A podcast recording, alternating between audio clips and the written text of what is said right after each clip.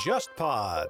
忽左忽右啊，最近开发了自己的第一款周边商品，是一款葡萄酒，也是和杯弓蛇影的主播戴红静戴老师的酒庄葡萄酒品牌小普酿造一起联合推出的。同时参与这次周边产品的还有 JustPod 旗下的其他两个播客啊，杯弓蛇影和去现场。大家如果感兴趣的话，可以在忽左忽右的公号页面回复周边或者酒。你就可以收到关于这次周边商品的一个售卖信息和一个购买链接。如果不喝酒的朋友也不要紧啊，我们将来也会去想办法推出一些更多的有意思的一些周边商品供应给大家。好，那这是一个题外话啊，那我们来开始这一期的节目。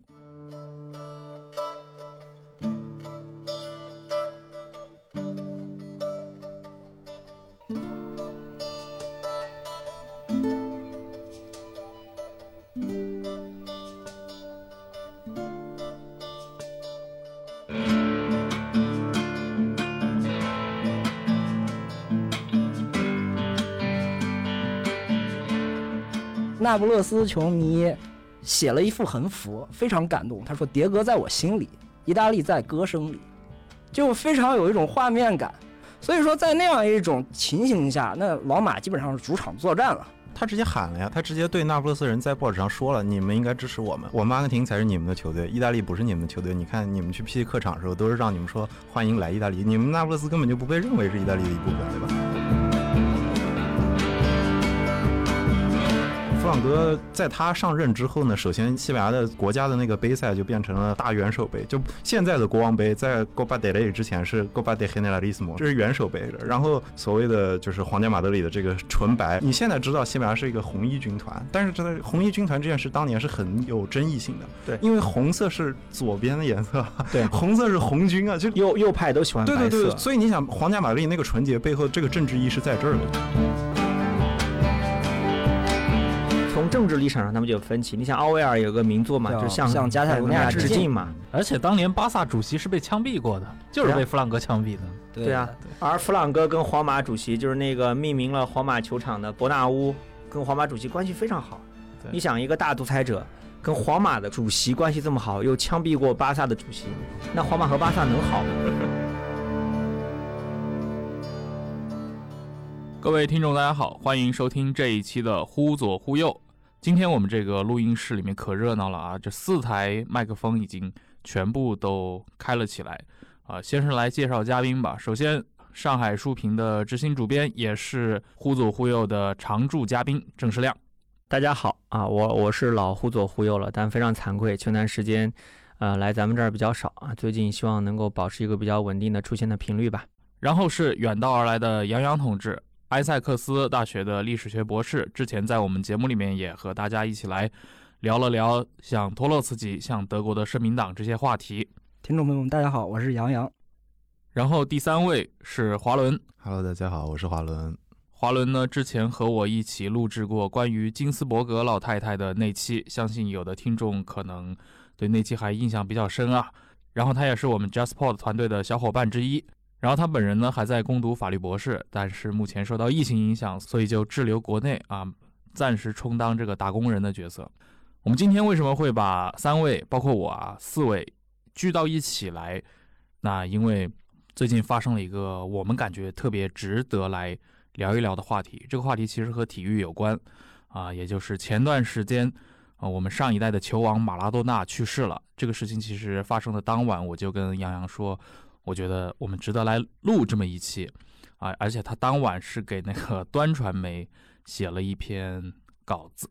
啊，是关于纪念马拉多纳的。那之后我想着我们可以就一起来聊一聊吧。但是我们聊这个，可能我们跟一些比如说体育类的播客可能会不太一样。当然，体育一定是必聊的部分，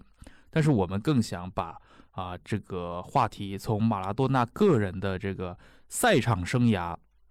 甚至一些具体的呃比赛过程中延伸开来，我们想聊一聊马拉多纳背后的这个体育与历史的关系，因为大家在他去世之后，其实也看到了各路媒体，主要是一些外文媒体啊，当然也会影响到中文的一些写作者对马拉多纳本人的一个呃阐述以及再阐述，会发现很多人把马拉多纳从一个，呃，有的是把他捧成一个左翼的旗帜，呃，有的人则是批评他是一个为啊右翼独裁政权、军人政府张目的这么一个体育傀儡啊，说什么的都有。啊，我觉得这个话题还是很有意思的啊，尤其从这个话题引申开来，我们今天这一期可以聊一聊，在拉丁系的这些民族国家当中，体育，尤其是足球，扮演了一种什么样的啊符号？我们要不先从马拉多纳去世的消息传来，各位的一个反应开始吧，因为几位都是老球迷了。郑世亮，你先说。嗯，有一句很俗气的话吧，就叫什么“我的青春结束了”啊。但是看到老马，确实有这种感觉，就是这个感觉是如此之强烈，让我当时就不能免俗的就发了若干条朋友圈来来寄托这种情绪。为什么这么说呢？因为从我记事开始，我爸就是一个忠实的马拉多纳球迷。你看是不是又很俗气啊？因为当时网上流行的一个梗就说是。啊，什么爸爸一早醒来看到这个关于这个老马的新闻，忍不住哭了。嗯，但确实是实情啊，确实是实情。我有一个想法跟你一样，第一个感受啊，因为当天晚上我也是一宿没未眠。首先是帮很难受，嗯，帮一个朋友做稿子，就是关于马拉多纳的，嗯，写了一页。父亲早晨起来的时候给我说一句话，他说：“你为什么没有睡啊？”我说：“我在做马拉多纳的稿子。”他就说。我认识马拉多纳比我和你妈妈认识还要再早两年，对，所以说他是有这种球迷的情怀的。对，第三点就是，因为我当晚上做稿子，打开包括朋友圈啊，包括自己在国外的一些朋友，大部分他们都是左翼，他们会出现比较呃一致的留言，就是说马拉多纳是一个左翼分子，他们受到了偶像的力量的支持，然后受到了影响。走上各自走上左翼道路，当然我的心里面是一种不知可否的态度，因为在我的眼里，马拉多纳似乎从来没有和比较集中的左翼力量或者左翼思想有所挂钩，可能除了古巴卡斯特罗和切格瓦拉这样一种力量或者思想，他可能会多多少少受到一些影响。嗯，第二个，我的一个直观感受是。他被左翼的一些朋友或者左翼的一些小组织嘛，因为我们大家都知道，不光是拉美、欧洲、美、北美，它都是各种的这种左派小组织，就是他们在利用这样的一种哀悼，实际上是在对马拉多纳进行一种集结，用自己的思想代替了老马的思想，是一种替代主义。对，我觉得老马是比较享受他跟卡斯特罗，包括跟查韦斯这些。拉美的这些国家领袖之间的这样一种私人友友谊，他也很享受被人尊重或者被人追捧的感觉。你要说他从思想上、政治上这些高度来认识左翼，我觉得他还没有到这种程度，或者说他也没法到这种程度。他自己承认的，他也曾经公开讲，他说我只是一个才读过小学的文盲。对，就是他自己，我觉得他对自己的认识是非常清醒的。但是很多人或者很多知识分子，很多左翼知识分子要利用他这个符号来。对吧，借他人之酒杯，浇自己之快乐啊！当当然，这个从做文章的角度来看，也是可以理解的。可以这么说，马拉多纳他的形象被左翼知识分子升华了。同样，我们看到英国的很多小报，不管是《太阳报》，还有这个《Daily Mail》也好，《每日邮报》也好，他们从一个右翼的角度，在这样一天，在马拉多纳去世的这天来攻击他。他其实是在反映一种跟左翼一块唱合唱，把马拉多纳从。普通人，或者是从一个球员升华到了一种来自左翼的敌人，嗯，所以说他们左翼和右翼的一个神话的叙述，把马拉多纳送上了神坛。不，但我觉得这里还有一点，就是时代不一样，就是。你现在，如果你想象当下的一个球员，比如说梅西好了，或者说莱万多夫斯基，拜仁的莱万多夫斯基，你不太可能在就是两边的媒体都可以用如此政治化的言论去套，就是长篇累牍的写说啊，他的政治是往这儿偏的，或者往那儿偏，他是左边这么极端，或者右边这么极端，就是他所在的那个时代，政治还可以跟足球有这么紧密的挂钩，或者你可以跟球员有这么紧密挂钩。现在你好像。就是职业球员这个概念更深入人心了，你不太容易说，哎，这个球员，你看他私底下他这样，他就是邪恶或者就是神圣，大家好像已经习惯了，就是做运动员职业跟场下的这一面切割。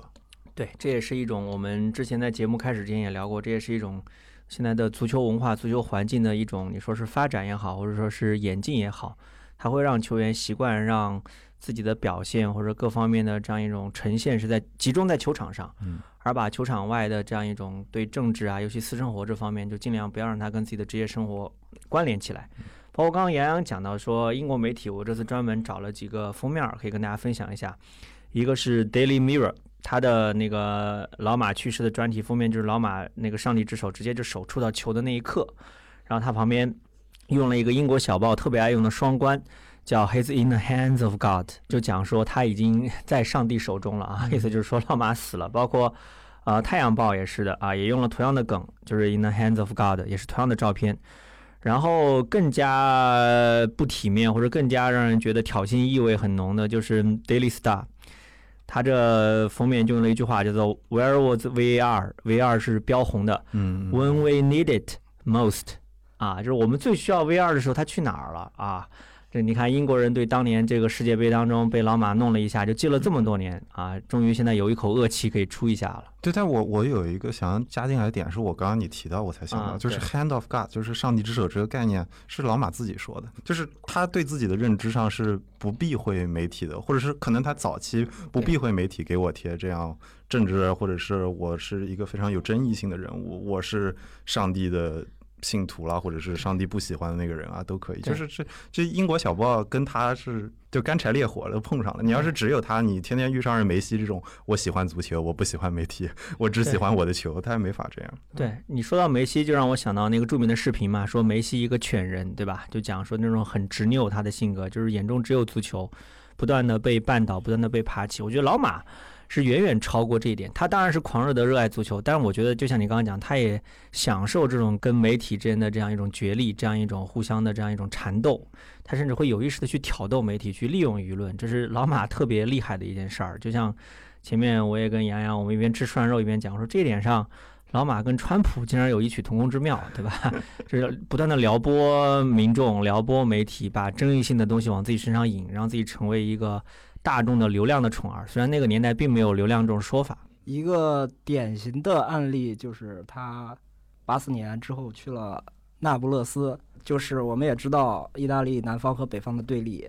然后马拉多纳在为那不勒斯踢球期间，他是这样被北方三强的球迷咒骂的。就是我摘抄了一段歌词，歌词是意大利语，翻译过来就是“那条狗在奔跑，多么臭气熏天，那不勒斯的废物。”他是霍乱，你们都是全意大利的废物。就是马拉多纳是在这样一种情况开始了他的意大利之旅，然后呢，他受到了那不勒斯球迷对他的拥戴，他也接受了。他同时发现了呢，和他的老家阿根廷和布宜诺斯艾利斯有一个异曲同工的地方，就是那不勒斯的这个城市是有非常多的贫民窟的，所以说他在。开车去到圣保罗球场，现在已经改名了嘛，叫马拉多纳球场。对对对，改了。呃，在这个过程中，他会看到很多他以前在博卡青年队效力的时候，包括他在跟那个阿根廷青年人队效力的时候，他会看见同样的东西，就是贫民窟，到处都是贫民窟，就是梦回故乡了，就梦回故乡了。所以说，他有责任的意识到他要为这个城市做些什么。所以说，他在那不勒斯表现是非常出色的。我们也看到他在那不勒斯。呃，拿了意大利杯，拿了意大利甲级联赛的冠军，这绝对是个奇迹，这是个奇迹。你现在那样的一个思议啊，非常弱小的球队，他拿那不勒斯队史上第一个意甲冠军嘛，就是他很多给他那不勒斯给他贴的标签都是这种。啊，我们的第一个英雄，我们第一次出现在了意大利的地图上，这种感觉。就是，就刚刚你提到他们对他称呼，还有就是那不勒斯去北方踢客场的时候会被人招呼，就是说欢迎你们来意大利，你们是客人，你们来意大利，或者是我们希望微苏威火山把你们再烧一遍这种事儿。就是意大利，它情况没有我们想象中那么统一，就是你想到一八六一年意大利才重新统一嘛，北方的萨丁王国，南方的两西西里王国，才有这个里乌吉蒙杜这个这个概念，这个统一这个概念，所以所以他们之间的对立是很明确的，包括说。马拉多纳是阿根廷人，阿根廷是可以说南美洲这些国家中间跟意大利关系最紧密的，最有亲就是缘性的。他们的方言，就是你听起来就根本搞不清楚它到底是意大利语。它有很多的一些意大利俚语介入了这个阿根廷的这个对对对使用的这方言里面对对对，非常多非常多。然后接着说，我刚才说他在那不勒斯，包括在九零年世界杯、意大利世界杯，那是一次意大利世界杯意。大利世界杯阿根廷在圣保罗大球场踢了三场比赛，对。然后这个半决赛对阵意大利，他们也是在那儿踢的。然后他就在世界杯期间，他说了一句话，就是他说意大利南北对立，实际上就是种族主义者和南方穷人之间的对立。对然后这句话引得了尤文图斯、国际米兰、AC 米兰一球迷一致的反对和对他的不理解。啊，当然，这个不理解，包括对他的咒骂是一直存在的，然后他这样的形象也是一直存在的。所以说，在意大利那场半决赛，就阿根廷意大利半决赛的时候，大家一直在嘘他，在咒骂他，但同时间又有些很暖心的事情，就是那不勒斯球迷写了一幅横幅，非常感动。他说：“迭戈在我心里，意大利在歌声里”，就非常有一种画面感。而且那不勒斯他通过这样一种对南北对立的描述和对那不勒斯的这种同情，他也引起了那不勒斯的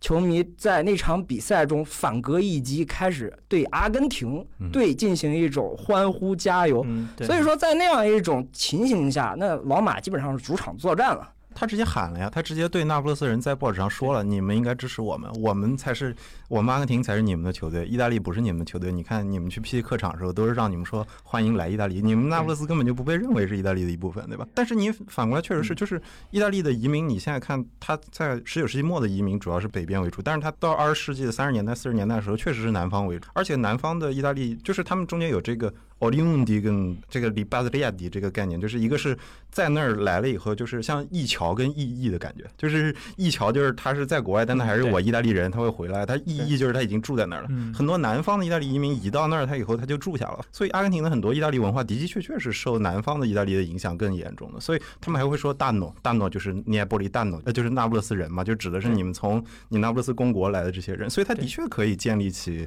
阿根廷跟那不勒斯中间的这个关系。对。这个意义上，也你也可以说，老马确实是一个挑动情绪的天才，对吧？刚刚开玩笑说老马跟川普似的，这是不是有点像川川普挑动本土美国人和外来移民之间对立的感觉？而且老马是他这个其实不是那种受过教育式的那种有意为之，他可能更多的是出于一种直觉去去进行一个号召或者呼吁，但效果同样是惊人的。你想刚刚杨洋描述这种情况，对吧？你说我们现在坐在这儿听都有一种心潮澎湃的感觉，你想处在当时那还得了，对吧？那简直就是。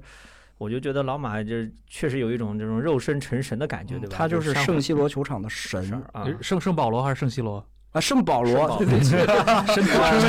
对不起，我犯了一个错误，我犯了错误，对不起，A A A C 米兰球迷，他是圣圣保罗球场的神，嗯，所以说当时对吧，在全场球迷的欢呼下、喝彩下，当然也有倒彩了啊，意大利球迷还是很多的，毕竟是在意大利本土作战，那可以说是老马在整个他的世界杯生涯中的最后的华丽的演出，所以说我们也知道结果，自然而然是阿根廷不负众望的在点球大战中击败了东道主，挺进决赛。但我们也知道决赛很遗憾的输给了西德，输给西德嘛，呃，这也是一个英雄迟暮中间的一个短暂的高潮，然后引起了我们球迷，特别是我们父辈那样一个心潮澎湃的回忆。就你放《意大利之夏》，大家都心潮澎湃，对吧？是这首歌一声一响起就，关键是那个年代刚刚中国的彩电开始普及，对嗯对电视转播非常重要的一个事儿。嗯，而且本身旋律特别好听啊嗯，。像我们家就是我我印象很深，我们家有个熊猫老彩电，我一直用的一个梗就是那个彩电比我还大一岁、嗯啊，我是八七年生的，那个彩电八六年买的，就一直用到我差不多上高中啊，用了快二十年啊，然后就是当年我们家就是用这个看央视转的那个嗯意大利之夏啊，就我爸这种。八二年就看过那个央视录播的世界杯，开始看球，一直看到后面，他对老马的感情是非常非常非常深的，这是其他的任何人、任何事物都无法改变的，因为是他青春时代关于足球最浓烈的，也是最浪漫的一个记忆。碰到这样一个人，对，嗯嗯，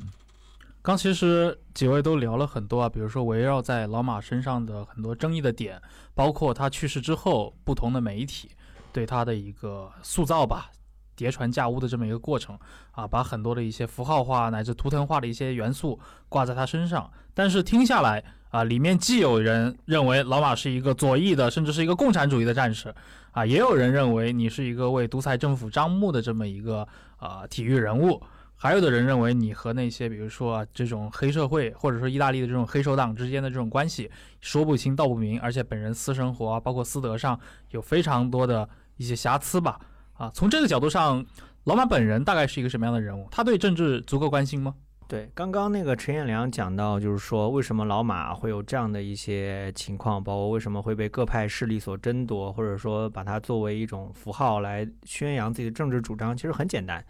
因为某种意义上，老马就等于足球，或者他就是他，包括他去世之后，很多人讲说老马在他们心目中就是足球的化身或者足球之神，对吧？那么当一个人被跟足球画上等号。然后，当足球是有这么大的魅力的时候，你会发现它确实就容易出现老马这种情况。因为有一个英国的足球作家叫啊 Simon Cooper 啊西蒙库珀，他说过，他说当亿万人都对一项运动关切的时候，那它就不仅仅是一项运动了。足球从来不只是足球啊，他会帮忙创造战争和革命，他也会让黑手党和独裁者着迷。其实老马最开始他身上的这个足球元素是来源于他的母俱乐部的。对，但是我不知道他最早起步的俱乐部叫阿根廷青年人队。阿根廷青年人队，他刚开始不叫这个名字，他刚开始叫的名字叫芝加哥烈士队。顾名思义，为什么要叫芝加哥烈士队？主要是因为这支球队的建立跟无政府主义是有关系的。他们起这个名字是为了纪念，对吧？五一节的来源——甘草市场罢工的无政府主义工人，向他们致敬。嗯，对，所以说有这样的一个政治联系。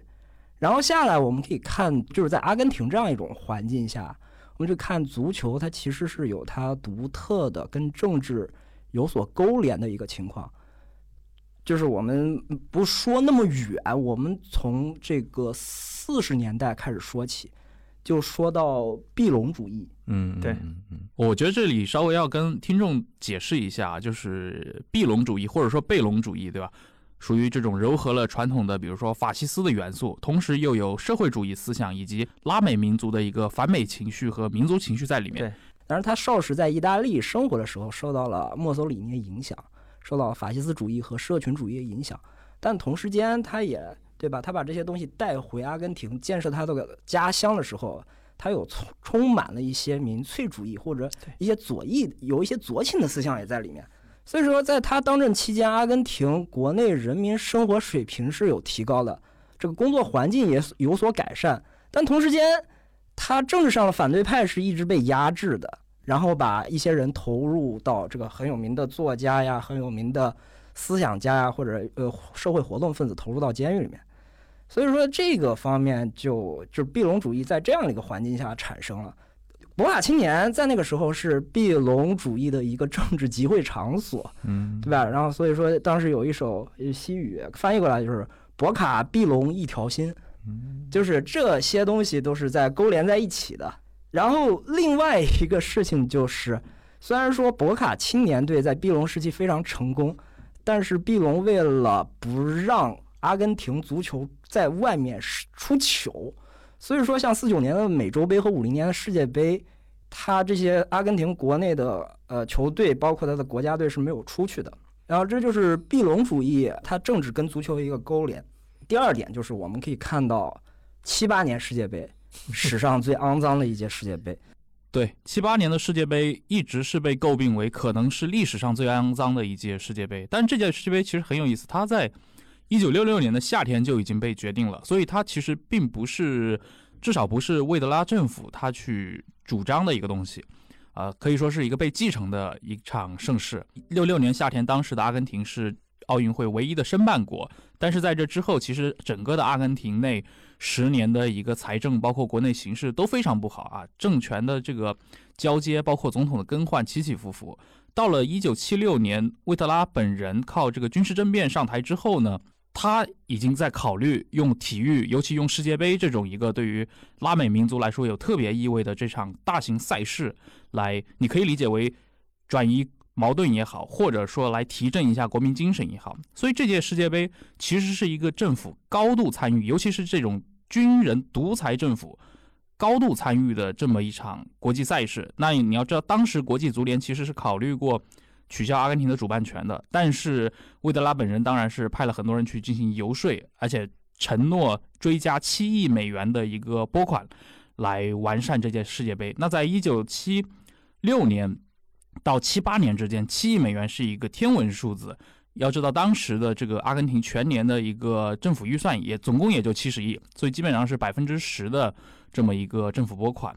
而且我们知道，七八年世界杯最终是阿根廷夺冠了，这也是阿根廷历史上第一次夺得世界杯冠军。那这背后其实也引来了非常多的一些争议，很多人，尤其拉美国家这些记者也好，或者当时的一些。呃，参与者、政府官员，甚至一些黑帮头目、贩毒团伙的成员，后来都在回忆录中披露过关于七八年这次世界杯的一些黑幕。这也就是刚刚杨洋提到的，一九七八年世界杯成为了历史上最受争议，甚至可以说最肮脏的一届世界杯的来源。然后，另外一点就是，当时发生了一个非常大的事情，就是我们知道魏特拉独裁政府期间，就很多人消失了，也是为了这个世界杯宣传，也是。以此为借口来镇压这个政治的意见分子，嗯，然后这一群消失的妻子、母亲就在七八年六月一号世界杯当天的开始游行，然后向全世界记者面前曝光军政府的暴行。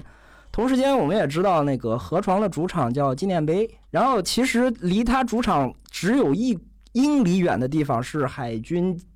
机械学校的集中，就是它是海军机械学校，不过当时就成了魏特拉政府的集中营，被称为阿根廷的奥斯维辛。他们基本上就是把这些 disappear 的人集中在呃部分集中营里面，让他们听到球场的欢呼，就特别是从纪念碑球场传出了欢呼。同时呢，他们拷打，对这些人进行拷打。最后呢，把他们杀害，通过飞机扔进大海。大概有五千人左右是在这个集中营被这个军海军学校被杀害的。然后他同时间也对阿根廷的一些球员，包括这个梅诺蒂，他进行了死亡威胁。然后他把一些球员亲属的朋友的家人呀绑架，然后也通过这种方式消失了，或者就是。关押了，绑架了，让他不知道不知所踪，目的就是让球员好好在世界杯上表现，然后去威胁他。你这么一说，我就觉得开头的时候我们不是聊英国嘛，就是小报什么的。英国那些小报最关心的，可能这几年世界杯都是球员跟他们的女朋友在世界杯期间能不能见面的事。但是这么一比较，就不会怕怕怕，对吧？没没有人家那么硬核。我之前看英国小报，印象最深，他们就会统计英国那些球员上场之前，呃就是会不会因为这种性生活影响状态什么的，就是今昔对比反差太大。对对对。哎呀，让你继续。我们所以呃，最后一点就是说。我们也知道，这个世界杯是通过两个阶段来进行的，第一阶段小组赛和第二阶段小组赛。然后第二阶段小组赛，这个阿根廷人啊，特别是魏特拉政府，他在设置这届世界杯的时候，他特别鸡贼。阿根廷的比赛往往是最后一个进行的，因为这样的话，他可以知道前面所有队伍的比赛结果。所以说，在第二阶段比赛的时候，他。要面临一个困境，就是阿根廷和秘鲁在第二阶段相遇了。嗯，他必须要净胜四个球以上，他才能进入到最后的比赛。对，所以说这是当时唯一一个有确凿证据，就是说一定是做了营私舞弊和背后的交易的一个比赛。所以说是不同的这样的一个证据来源，有巴西的小报，有阿根廷国内的小报，有秘鲁球员的证实，因为秘鲁有两个主力球员在下半场。阿根廷上半场二比零领先，在他在下半场，呃刚开始的阶段就被换下去了。关键是秘鲁还派了一个出生在阿根廷的规划球员当门将，这非常明显啊。这个是来源于啊巴西小报的一种，对吧？他查出来查找出来说这个门将是出生在阿根廷。然后另外一个可以说是谣言吧，也可以说是一个证据被找出来的是说。啊，秘鲁政府和阿根廷政府进行交换，如果输了可以获得一大船的这样的一个粮食作物啊，据说是免费运三万五千吨谷物，说不定还有军火。然后另外一个就是帮秘鲁把他不喜欢的政治意见分子在阿根廷彻底消失掉。对，这个那个年代拉美国家相互这样干特别多。对，然后还牵涉到一个钱的问题，当时秘鲁军政府在阿根廷有五千万美金的资产，就是帮他解冻。就是要钱给钱，要粮给粮，还帮你干掉你不喜欢的反对派，你就呃做一场假球给我，让我能够进决赛，就达成了一个肮脏的一个背后的交易。所以说，我们知道这样一种结局，在我们看到了呃基本上古往今来的这样一个足球世界杯的历史上，应该是除了零二年比较糟糕的这种状态之后，历史上最肮脏的一届世界杯。甚至荷兰队的教父、全攻全守，那个时候，对吧？我们可以看到克鲁伊夫这样的一个足球教父，他甚至拒绝来阿根廷进行比赛。所以说，这可能也减弱了荷兰队在决赛中的一个实力。对，当时还有一个很好玩的段子，当时阿根廷的就是两个球员嘛，一个叫肯佩斯，一个叫塔兰蒂尼。据说他们踢这场球是吃了禁药的，这比赛结束之后一个小时还不断的跑，就不能停，就是这个药劲儿不然缓不下来。那个时候有禁药查检这种事儿吗？我感觉都没有吧，应该没有查检。没有这些啊，东西即。便有这个程序，军政府要瞒天过海也很容易不，你你刚刚说他这一届世界杯是最肮脏的，有可能是啊，但是就是刚刚你如果“肮脏”这个词指代的是说，就这个赛制中间出现很多腐败或者是暗箱操作这种事儿的话，我觉得听起来倒很像意大利当年赢世界杯冠军那一年，就是三零年的时候，就是啊不墨索里尼世界杯，墨索里尼因为你你刚说贝隆跟在意大利学习了很多，他确实学习很多，就是你刚刚说的这些什么元首接见啊，这个我们伟大的国家，这个这个足球队代表我们国家伟大的男男子气概，这个事儿墨索里尼当年全部干过，而且他那一代的意大利，包括就是夺冠之后接见，然后在。进半决赛、进决赛的时候，裁判据传前一天收贿，或者是被威胁，或者在场上甚至被球员殴打，这个事儿在当年的 三零年世界杯都有过，所以又是阿根廷跟意大利之间的一层关系。而且墨索里尼做的最过分的事儿是什么啊？当然也不能说最过分，就是反正就很过分，因为他当时报名的球队就是世界杯，就是历史上是首次超过决赛席位嘛。然后当时国际足联就坚持要求意大利参加世预赛，这其实是要冒很大风险的，因为墨索里尼会发飙。然后意大利是预选赛首回合打了个希腊四比零，嗯，然后次回合墨索里尼就直接跟希腊讲，就是你次次回合就别打了。然后据说为什么希腊同意呢？是因为有一个交换，就是当时意大利同意就是在雅典帮希腊足协建一幢大楼，而且这是历史上唯一一个就东道主参加世预赛的一个一个一个例子嘛。然后墨索里尼是发了狠话的，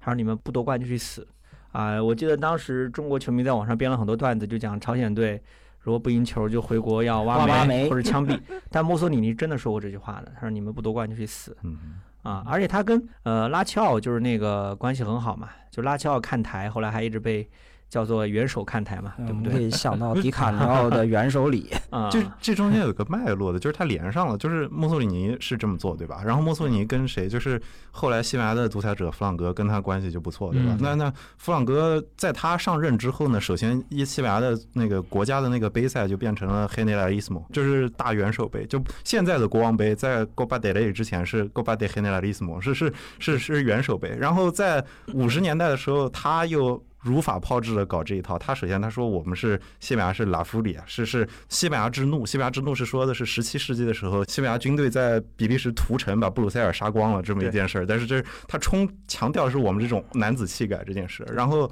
他们这个所谓的。所谓的就是皇家马德里的这个纯白，然后到引进阿根廷球员迪斯蒂法诺，这中间都是连上，就是包括你现在知道西班牙是一个红衣军团，但是真的红衣军团这件事当年是很有争议性的，对因为红色是左边的颜色，对 红色是红军啊，就这个啊这个是。右右派都喜欢，对对对，所以啊所以所以你想，皇家马德里那个纯洁背后这个政治意识在这儿的，就是什么美林格斯，它嗯美林格对，美林格是那个甜食嘛，是白色的嘛，他用它代指皇马也是有这个意思的。但是，所以所以你现在想西班牙变成一个红衣军团是很微妙的一件事。但是马拉多纳他去巴萨的时候，他是他去欧洲的第一站，他是先去巴萨嘛，他是八二年去的，这个是七五年的时候弗朗哥去世，然后七八年的时候西班牙有一次政变。差一点，但军政府一天政变就失败，所以他当时去的时候应该是处于西班牙当时刚有这么一个阶段，但是各队还有一点沿袭那种啊，我们纯正，然后我们对男子气概的足球这么一个概念，他是在这种背景下去的巴塞罗那斯，那跟那不勒斯这种啊，跟我阿根廷一脉相承的这个有点有点混乱的这么一个秩序是不太一样，所以它的适应跟不适应是是可以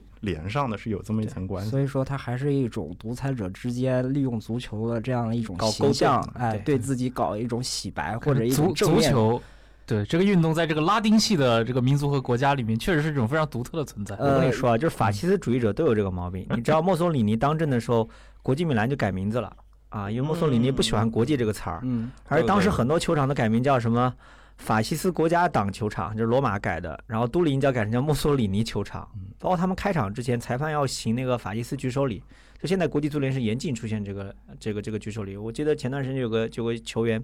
因为行这个法西斯礼就直接被终身禁赛了，嗯就是就是有这个规矩。但但当时就法西斯独裁者特别喜欢球员和裁判搞这一套东西。那嗯个说到意大利了，我们再回来说说拉美独裁者。对，巴西独裁者梅蒂奇将军，他有一句著名的名言啊，他这个人很很有意思。他首先把巴西巴西队不不是拿了世界杯六零年世界杯冠军，然后拿了冠军之后，他把巴西国家队的这样的一个进行曲足球进行曲改成了国歌。然后同时间呢，他说了一句话，这句话特别著名。足球进行曲，我靠，这么牛逼！这个他有一句话特别著名，就是足球就是人民，足球就是权利，就是我即人民，就是朕即国家那种感觉。他把这个东西就玩转了。对。甚至之后我们也知道，皮诺切特通过这样的一个政变上台了之后，他也他知道智利全智利最有名的球队是科洛科洛，嗯。他就自称是科洛科洛的总统，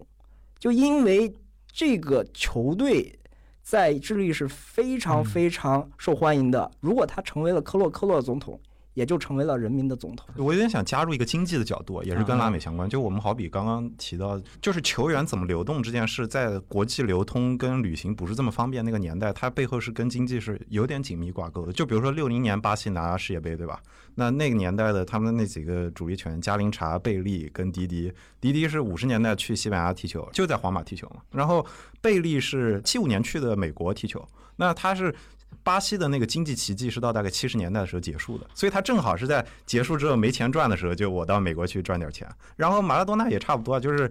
Dirty Wars 是七八年那个世界杯，然后到八十年代初的时候，阿根廷的那个通货膨胀已经好几百倍了，就是货币已经不值钱了，超过六百倍，马上马上要打马岛对，战争了。然后你打马岛战争，然后你再出现这些球员大批量往外走，然后还有包括前面你说贝隆主义的时候，就是贝隆主义是他四四五十年代那个时候上台嘛，那四五十年代那个时候出过一个事儿，就是四七年的时候，阿根廷好像是最早引进职业球员这个概念的这个这个这个足协之一，嗯。然后那个时候的。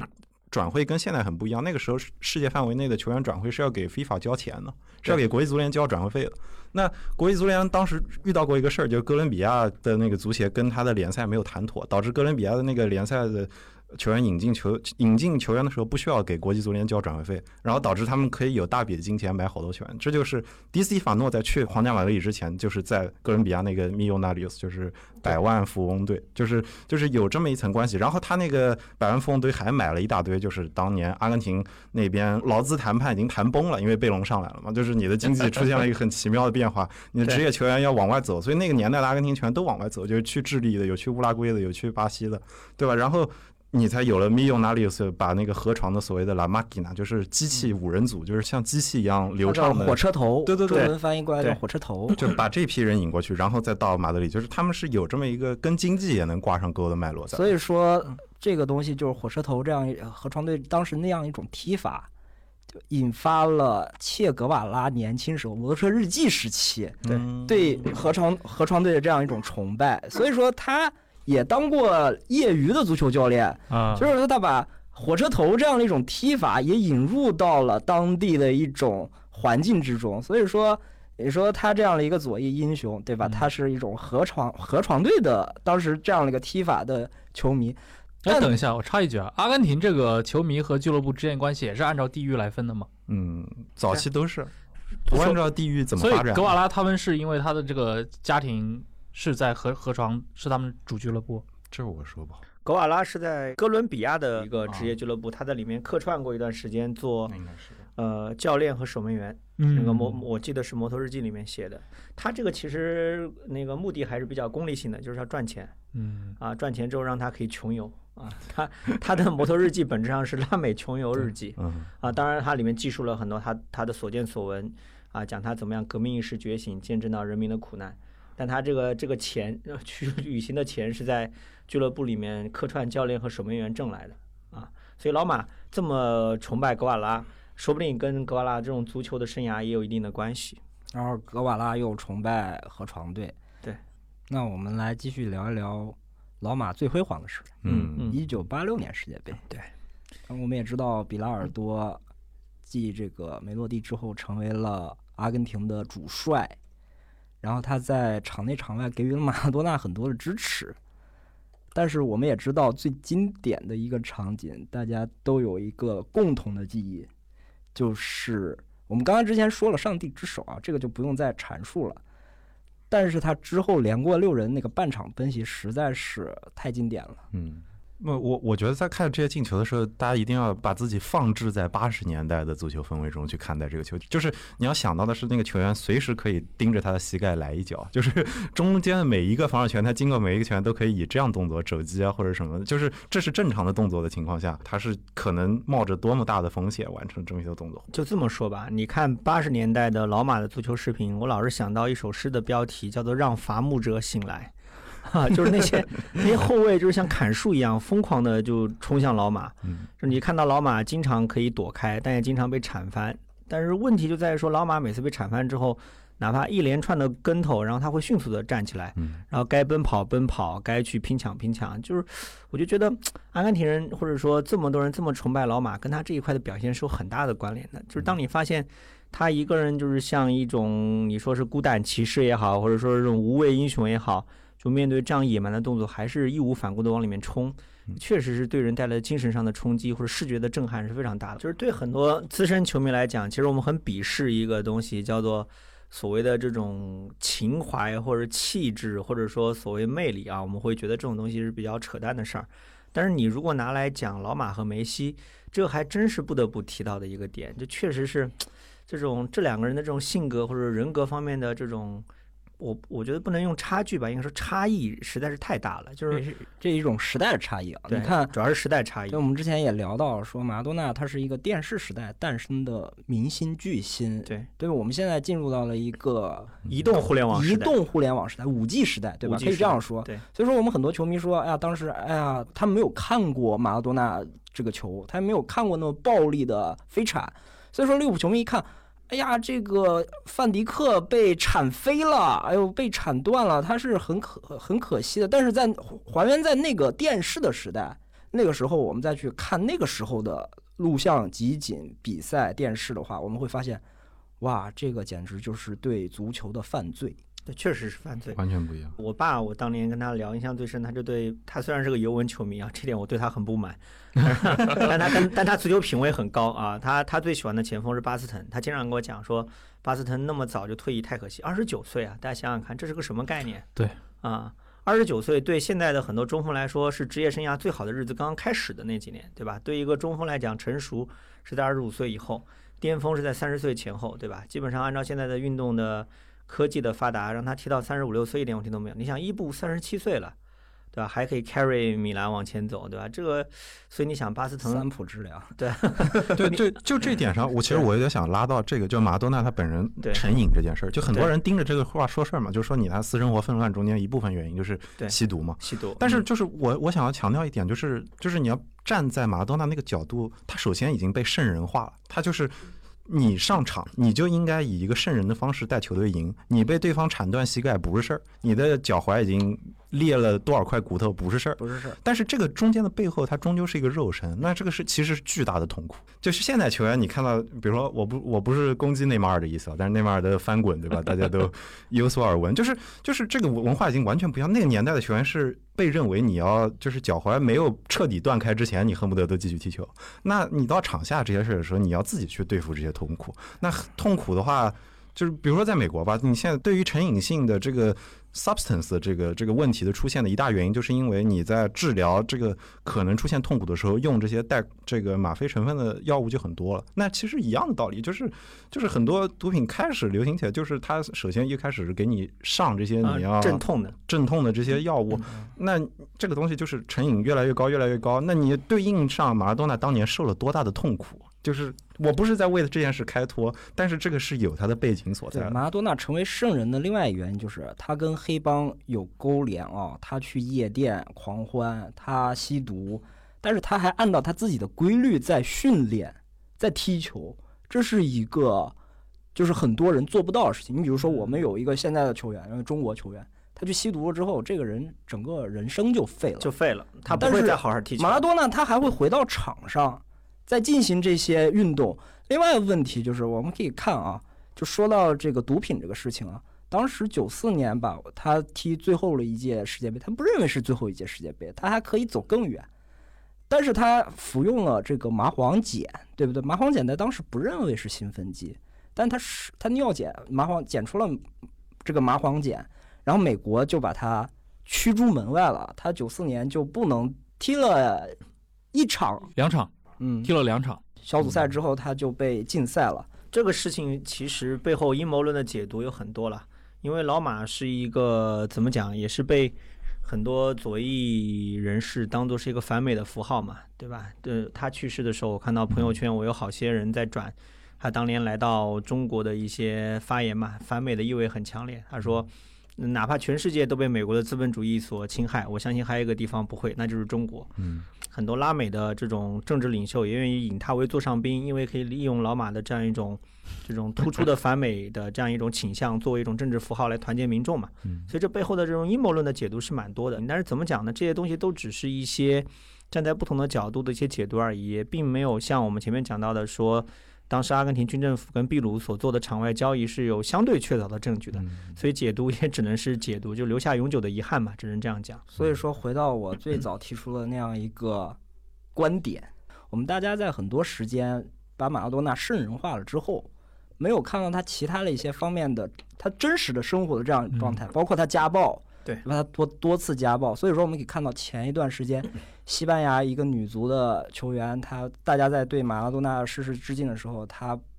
在做，她不去致敬，因为她知道，同时间马拉多纳也是个家暴男，这是他真人化的一个场景。他提出了女性主义的控诉，嗯对，对，然后另外一个场景，我们可以看到，就是我们不能简单把反美和左翼挂钩。对，这其实左翼我们也知道这么多左翼流派，对吧？我本身也是做托洛茨基这样的一个呃理论的分析啊，民族主义也可以反美，对国家主义也这可以反美。个反美的空间太大了，你包括本拉登，包括基地组织，对恐怖主义，它都可以反美。戴高乐也反美，对你不能把这 些东西简而言之的挂上等号。如果这样的话，所以说我刚才最早提出的那个观点就是，我觉得他被一些政治观点，嗯特别是左翼观点集结了。但实际上，我们要不应该把它送上神坛，而应该把它还原成人。嗯，就是，而而且你说他反英，我是可以理解，对吧？那就是说，你如果把英美看作一家，然后他在这个马岛战争这个年代踢球，然后还是我是阿根廷人的代表，我帮助我们抗击成功了，但是他反美这个我好像不太对吧？我也不太呃，反美我觉得是受到拉美的大的政治文化环境的影响，嗯因为拉美一一直以来是作为美国的一种受到他们各种经济上、政治上的直接的、间接的，你说是伤害也好，或者侵略也好，对吧？有个著名的一个左翼作家写的。贬值者称之为报告文学的，赞之者称之为最深刻的作品，就是拉丁美洲被剖开的血管嘛。嗯，对加加莱亚啊、对对，他自己也写了很多足球往事足球的东西，足球往事他自己是乌拉圭，他是乌拉圭人嘛，记者，嗯对吧？文笔很好。那个书呢，我读完之后心情很复杂，我就觉得文笔是好的，激情是有的，但是对问题的剖析是否真的准确深刻，这是另外一回事。辞很好，修辞非常漂亮，对对，他就讲到就是说为什么拉美人痛恨美国，对吧？这里面有很多原因，他们就一直觉得自己国家的命脉，对吧？矿产、能源，包括这些特产、水果，对吧？这最著名的香蕉，对吧？就是被这种美国的大的资本主义企业掌握在手中，让拉美人民备受剥削和痛苦嗯。所以他们反美，我觉得本身是有比较深刻的一个土壤。政治文化土壤在那边，所以他们的政治领袖也乐于利用这方面的一些事件也好、符号也好。那老马，你既然摆出这么激昂的反美的姿态，那么我来跟你勾兑一下，这也是很正常的事情。嗯，波多黎各有一个很有名的说唱的组合叫 Gaye d r e s e 就是十三街的意思。然后 Gaye d r e s e 最有名的一首歌就叫《拉丁美 a 就是 拉丁美洲。那中间最高潮的那个最重要那句话就是 No puede comprar la vida，就你没有办法买我们的生活，你没有办法买我们的土地。所以他确实是把美国跟这个资本主义是很明确的挂在这个一起的。但是就是你刚刚提到香蕉了嘛，那那就是什么水果公司这个事儿，就肯定把马尔克斯扯出来了。那就是就是为什么我有点想带到马尔克斯呢？就是因为马尔克斯跟马拉多纳类似，他们都是卡斯特罗的座上宾。不就是马尔克斯他写《组长的秋天》，他他有点，他一直以来对独裁者的暧昧，就就就是态度上就是你说不清道不明，就跟略萨跟帕斯完全不一样。但是他也是当年就是他去他去古巴的时候，他有过一道名菜啊，这个是那个恩里克·克劳泽最新的那本书里面写的。他说他有一道名菜叫 “langosta a la ma 阿达马贡多”，就是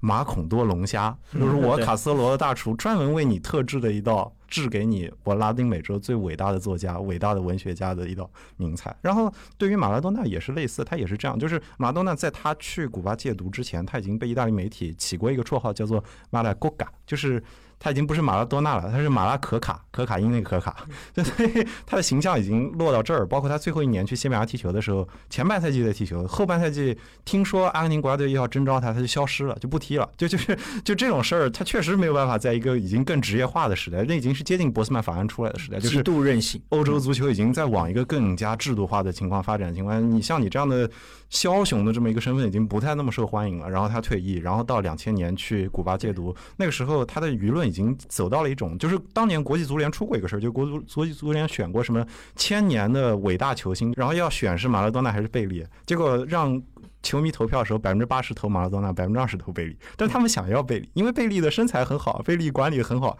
贝利没有什么丑闻。贝利是一个主流会喜欢的这样一个规范身、模范身的形象。对，然后他后来重新搞了一个奖，又同时颁给了马拉多纳跟贝利。这个就也是个梗，就很搞笑。就是所以，所以在这个情况下，你就想马拉多纳形象跌到这个地步的时候，他又被卡斯罗接过去。你是我的英雄，你是我们拉丁美洲的英雄，你是我们反对这个现代资本主义社会的英雄。其实还是在把政治观点往他。的头上扣，但是马拉多纳这个人很简单，他也需要物质，他也是个，就是我刚才说，他是我觉得刚华伦运用的词特别好，枭雄，对，枭雄，马拉多纳就是枭雄，他是一个江湖江湖义气的人，就像施亮刚才说，他是一个江湖义气的人，所以说用枭雄这两个字非常准确。所以说我刚刚也说了，我他在那不勒斯康剧的时候，这个俱乐部给他待遇是很一般的，他想要一个房子。但是他最后说只得到了一间公寓。刚开始的时候，然后他想要一辆法拉利，但是，对吧？意大利人都开菲亚特，就给了他一架菲亚特。所以说他也是一个，他是一个实实在在的人，他跟我们普通人没有什么区别。他也是需要一些物质化的生活。你知道吗？就是我在为这期做准备的时候，我觉得最能阐释出就是那不勒斯为什么跟马拉多纳跟这样无缝融合在一起的一个故事是说。就是那不勒斯当时引进他那个主席，大概在他第二年的时候吧，就说马拉多纳有一次就是到他家里，就是给他看他家的豪车库，就是这个是我的车，这是那个我的车，然后指着一辆已经被撞毁的法拉利，这个也是我的车，然后那个主席就问他这个车怎么回事，他就说，哎呀，我有一天就是闯红灯，然后对吧，就是遇到个人，我就让他，然后我就撞上了。然后后来这个事儿，他们俩这么聊完呢，那个主席给他搞到了一张你在那不勒斯随便闯红灯都没有事儿的一个特权。就这个事儿，你能想象，就是只能出现在可能那不勒斯这种环境中。但是马拉多纳又爱死这种事儿了，就我就要的是这种，我不是坏人，我是闯个红灯，我对吧？这个那个那个这个，场下不是好人，场上你是我的神，这个就是一个马拉多纳。所以说他用他的一些经历，他在球场上的表现和他在。普通就是他在那不勒斯那样一种生活，因为我们我之前也说过，那不勒斯让他想起了布宜诺斯艾利斯他童年的一些生涯，对吧？那些贫民窟，那些个平民，他是很高兴和他们在一起的，他也很开心能和球迷，能和普通的民众打成一片。这也是阿根廷球迷我觉得始终迈不过去的一个坎儿，这一点上梅西特别吃亏。他们老爱老爱拿那个年代的老马的标准去审视梅西，梅梅西是万万达不到这个标准。不喜欢乖孩子，梅西太乖了，因为这梅西是出生于中产阶级家庭，而且在欧洲足球环境里面长大，跟老马的成长环境，包括大的时代的背景已经千千差万别了。其实我们刚刚在之前聊的时候，我们也说，其实梅西的很多技术动作的这种细腻程度，或者说这样一种呃现代化的程度是要胜过老马的，但是你。你架不住球迷从那个年代过来的，你被老马这种非常狂放的风格所征服，你会永远想要去追溯那种感觉，永远在拿老马的那套来审视梅西以及后来的人，啊，这是怎么讲？我觉得这个要求太高了，就是这是不可不可复刻的。嗯，足球是竞技的一部分，只要有竞技，它就有有比较，所以说就会有马拉多纳和梅西这样的比较。也会有当下这样一个时代，我们所经历这种五 G 时代，C 罗和梅西的比较，这是一个不可避免的事情的出现。所以，我想举三个阿根廷人的例子，三个到西班牙踢球阿根廷人例子。最早第一个获得成功当然是迪斯蒂法诺，就是对五十年代去马德里的迪斯蒂对法，诺哎。呦，我们可以开始聊皇马的那事儿了。来炮轰 这个我的意思就是黑历，史了啊！迪斯蒂法诺他是作为一个就弗朗哥政权下的像外交官一样，就是我们的外交名片就是迪斯蒂法诺，他是阿根廷人，然后来认可我西班牙这个了不对他最后。加入了西班牙，对，他是西班牙国籍，他还踢西班牙国家队的成员，对吧？然后出现马拉多纳这么一个，已经是弗朗哥独裁政权倒塌之后，民主政权上台之后，他又是去的是巴塞罗那，嗯，就是又偏安一隅，又不是在像这个，其实有点像他去那不勒斯的感觉，就是他也没去米兰，他也没去罗马，他去的是那不勒斯，他他在乡下球他在。西班牙的时候，他也不去权力的最中心的地嗯方，他是去的是巴塞罗那。然后你再看到梅西，梅西当年是可以选他是西班牙还是阿根廷国籍的。他要是选西班牙的话，我在想他是不是他的路就更像迪斯蒂法诺那条路，就是球迷永远绕不过去。如果梅西当年选择西班牙，是不是这么多事儿都没了？是总会有一个假设和总会有一个 but，嗯，对，迪斯蒂法诺这个事儿确实可以聊。这个事儿，巴萨一直是把自己，你说是渲染也好，还是声称也好，说他是受害者。因为开始迪斯蒂法诺是要转会去巴萨的，啊，后来就是因为弗朗哥的据传是，当然这个事儿也没有确凿证据，但巴萨一直是坚持这样声称，就是当时西班牙的独裁者弗朗哥从中作梗，背后操作。啊，让那个巴萨就就是当时的主席嘛，就放弃了迪斯蒂法诺。嗯他们那个主席后来还辞职了，因为这个事儿，因为这确实是算是史上最失败的一个转会操作。嗯因为你迪斯蒂法诺之后去到皇马，就给皇马历史上一个在他们他们的球迷看来是惊天伟绩，对吧？欧冠五连冠，在其他球迷看来就觉得里面充满种种让人觉得不可思议的东西。啊，就是对这样一个过程是起到汗马功劳，因为迪斯蒂法诺是最重要的一个一个这里面的一个关键球员，而且当时巴萨签的协议非常非常好笑，就他们他们因为当时这个这里面的争议非常复杂，然后当时西班牙足协对那个迪斯蒂法诺转会这个西班牙就是转会皇马和巴萨的规定是这样的，说他让逐赛季轮流代表皇马和巴萨踢球，但这个事儿最后也是。呃，那个弗朗哥，据传是弗朗哥从中作梗，就就就不行，就是你只能代表皇马。白色的纯净。啊，对对，这这你就你你你每次就是你想到这种事情，你会觉得哇，真的这些独裁者真的搞不懂是在想什么东西，对吧？就这种具体到一个球员的转会操作，他们都要干涉。嗯。但是你 反过来，巴萨当年摆过他们一道，就是同时代的巴萨的那个球星，就是库巴拉，他是就巴萨的库巴拉对上皇马的迪斯蒂法诺，库巴拉是芬兰人还是丹麦人，我一下想不起来了。但是库巴拉是怎么去的巴塞罗那呢？是他以为我要去马皇马了。然后他那个见的那个经纪人还问他问那经纪人这个车是不是去皇去马德里？然后经纪人说是是去马德里，但是这个人爱喝酒，所以他已经喝醉了。然后那个路牌都是去巴塞罗那，他也没意识到。他说他说我是去马德里，后来他这么去的巴塞罗那。所以那个年代的足球转会就是，嗯 对吧？就是你上来先跟球员喝一顿，你把他喝倒了，然后，签不签？签不签？这里面还有一个可能可以跟我另外一个在互作会的栏目就谍海译文挂起钩的。据说当时巴萨的那个首席球探是弗朗哥安插在那个巴萨的间谍啊，说这个这个人是个花花公子，花天酒地，喜欢勾搭女人，但他的开销很大，手笔很大。那为什么能够支付得起这么巨大的开销？是因为弗朗哥给他给了巨额的这样一个贿赂，就让他在里面进行一些操作。嗯，哎，等一下，我突然想起来，咱们是不是郑老师是不是要给我们这些一般的听众啊，比如说对足球或者对西班牙的这个足球不是特别了解的听众，普及一下这个这个他们的这个，比如说加泰罗尼亚嗯和这个西班牙中央政府以及巴萨和皇马之间这种对立关系。哎呀，那这个我觉得我们三个嘉宾都可以聊的太多了，就简单说一下吧。现在那个对吧？我们在座的那个那个有曼城曼城球啊，没有，钱老板不在啊，就是、呃就是就是现在曼城的那个现任主教练瓜迪奥拉就是个公开的加泰罗尼亚主义者，他就直接就就就讲说我支持加泰罗尼亚独立啊，就加泰罗尼亚。在西班牙是作为一个意志性的存在，就是你会发现加泰罗尼亚就是为什么奉巴萨为骑士，其实呃，关于这个事儿，其实还可以说很多。就巴萨一直有各种各样的动议，就是如果他们脱离西甲之后，他们会怎么样啊？就是什么有有有说要加入法甲的啊，有说要进行一个欧洲大联赛的巴萨独立参赛的啊，就有各种各样的，就是让很多球迷听起来觉得不可思议，但他们是真实的提出来过的动议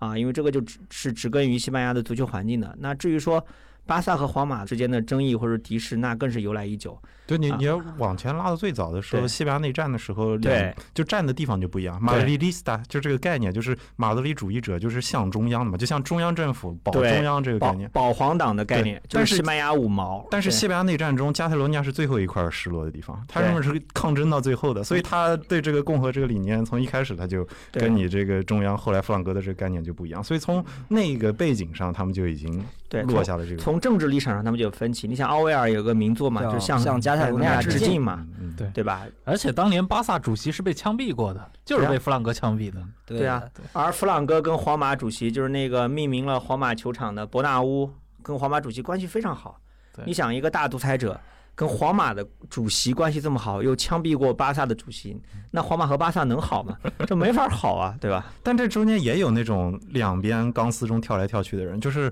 后来那个国际奥委会的那个主席叫萨马兰奇萨马兰奇萨马兰奇萨马兰奇他家里面是亲弗朗哥这一派的，所以他在内战这边过得还算顺利。但是他当年就是一个体育记者，然后他写了当年可能是巴萨跟皇马交手历史上最惨的一次，输了零比十一还是零比十二。但是那场球实际上就是就是裁判干预到巴萨全不踢了，就是这么一个背景下，然后。然后萨马兰奇在他还是年轻的体育记者的时候就写过一篇，说你弗朗哥不能这么搞啊，就是你们这么踢，因为他是加泰罗尼亚人，他的名字也是加泰罗尼亚的姓，但是他家里是亲弗朗哥这边，但是他写完那篇之后他就被撤职了，所以所以我觉得这中间很有意思的地方就是。就是就是西班牙在他们这个独裁政府垮台之后，到他民主转型之后，走上国际舞台的这些能在国际协会中发挥责任的这些人，包括像最有名的萨马兰奇，他们是有一点就是在当年这么艰难的立场中间，还是尝试寻求妥协过。所以，所以就是就是你现在再回头看，你就觉得啊，人家能当上这个国际主席确实厉害。人家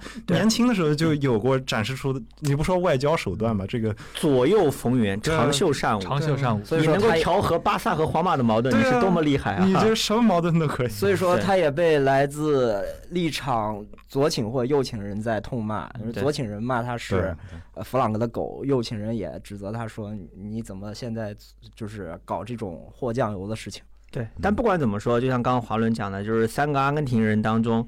第一个阿根廷人迪斯蒂法诺是让皇马包括弗朗哥就是就是赚大了，对吧？嗯当时那个皇马欧冠五连冠，就是每一次决赛迪斯蒂法诺都有进球，而且六零年的欧冠决赛他直接上演帽子戏法。